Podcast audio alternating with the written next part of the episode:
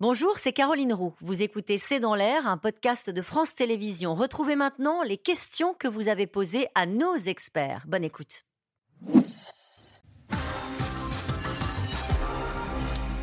Une question de Robert dans la Creuse. Comment expliquer la mort de cette jeune fille dans sa chambre au troisième étage? Youssef, donc euh, une rafale en bas de la rue, mal gérée bah, Oui, tout à fait. Et puis avec effectivement un, calibre de 7,62, on a dit que la Kalachnikov AK-47, c'est une arme extrêmement puissante. Elle a perforé et on voit bien qu'entre... Elle a perforé le mur. Ah oui, alors on dit que c'est une planche de bois, donc euh, c'est ça. Et puis, euh, et, puis, et puis elle a pénétré directement dans la chambre. Mais c'est pour vous dire la puissance de cette arme. Euh, une question de Maglone dans l'Hérault. Les armes de guerre utilisées ont-elles pu entrer facilement en France? D'où viennent-elles?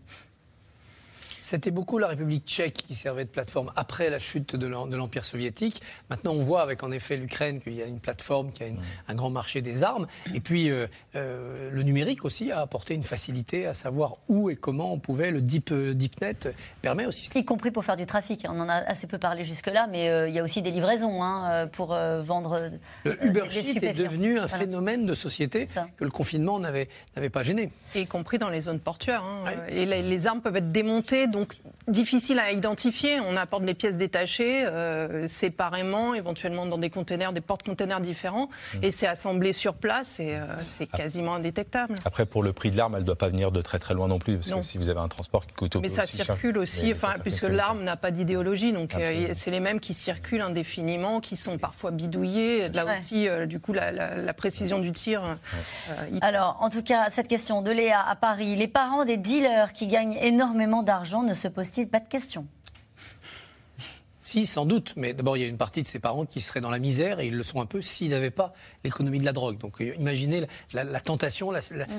le dilemme cornélien qu'il y a pour ces familles où, c'est la pauvreté dans la légalité ou une certaine aisance, et ils ne roulent pas en Cadillac, euh, en étant complices ou au moins en fermant les yeux sur le trafic de drogue. Euh, qu'est-ce qu'on leur dit à ces familles-là? Surtout que tous ne gagnent pas des sommes énormes. Hein. certains s'enrichissent énormément, mais le petit dealer de rue, lui, il ne gagne pas grand-chose. Hein. C'est une économie de subsistance pour, pour la plupart. pas grand-chose mais non, non, quand vous êtes en bas de l'échelle criminelle, vous ne gagnez ah pas grand-chose. Et ils risquent leur vie pour pas grand-chose. Et vous risquez d'être euh, arrêté parce que c'est eux qui sont les plus. Quand ils sont payés, dites-vous. Et, quand ils sont payés, parce que quelquefois ils ne sont pas payés, ils sont équestrés.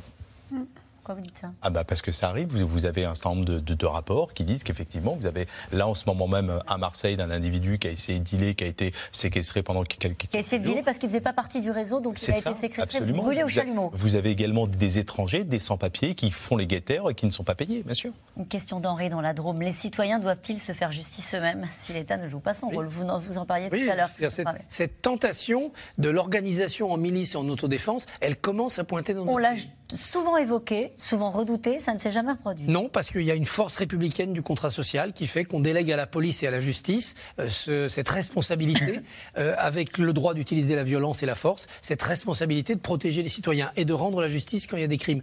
Mais encore faut-il que la République soit au rendez-vous. Violette Lazare, dans vos reportages, vous avez entendu des gens tentés par euh, cette, idée-là? Jamais. J'ai entendu ça et c'est même pas une crainte de la part des services de sécurité. Une question d'Yannick en Gironde. Dans les cités, c'est invivable, mais l'omerta règne, les policiers ne sont pas assez nombreux et la justice est absente. Comment avancer? Beaucoup de questions. Bah, ah. C'est un travail de longue haleine. C'est toutes, les, euh, toutes les composantes de l'État, que ce soit la police, que ce soit la justice, que ce soit l'éducation, avec une responsabilité des parents. C'est-à-dire qu'il faut, tous il faut tous converger vers un objectif. Mais, de plus en plus, vous avez des mamans qui commencent à s'élever, notamment à Nîmes, pour effectivement exiger de l'État une réponse, notamment sur le plan éducatif, pour les gamins, ne restent pas sur la voie publique et qu'ils soient pris en charge. Donc ça, c'est une manière pour les femmes très courageuses de briser l'omerta. Il y a juste un mot qui est intéressant. Très vite. Ouais, le, le mot omerta, on ne l'a pas prononcé depuis depuis le début, mais on ne peut pas demander à des gens qui vivent dans une cité, qui les croisent tous les jours et tout, de, commencer à parler. C'est pas à eux vraiment de faire le travail. C'est la fin de cette émission. Demain, vous retrouvez Axel de Tarlet pour un nouveau C'est dans l'air. Belle soirée.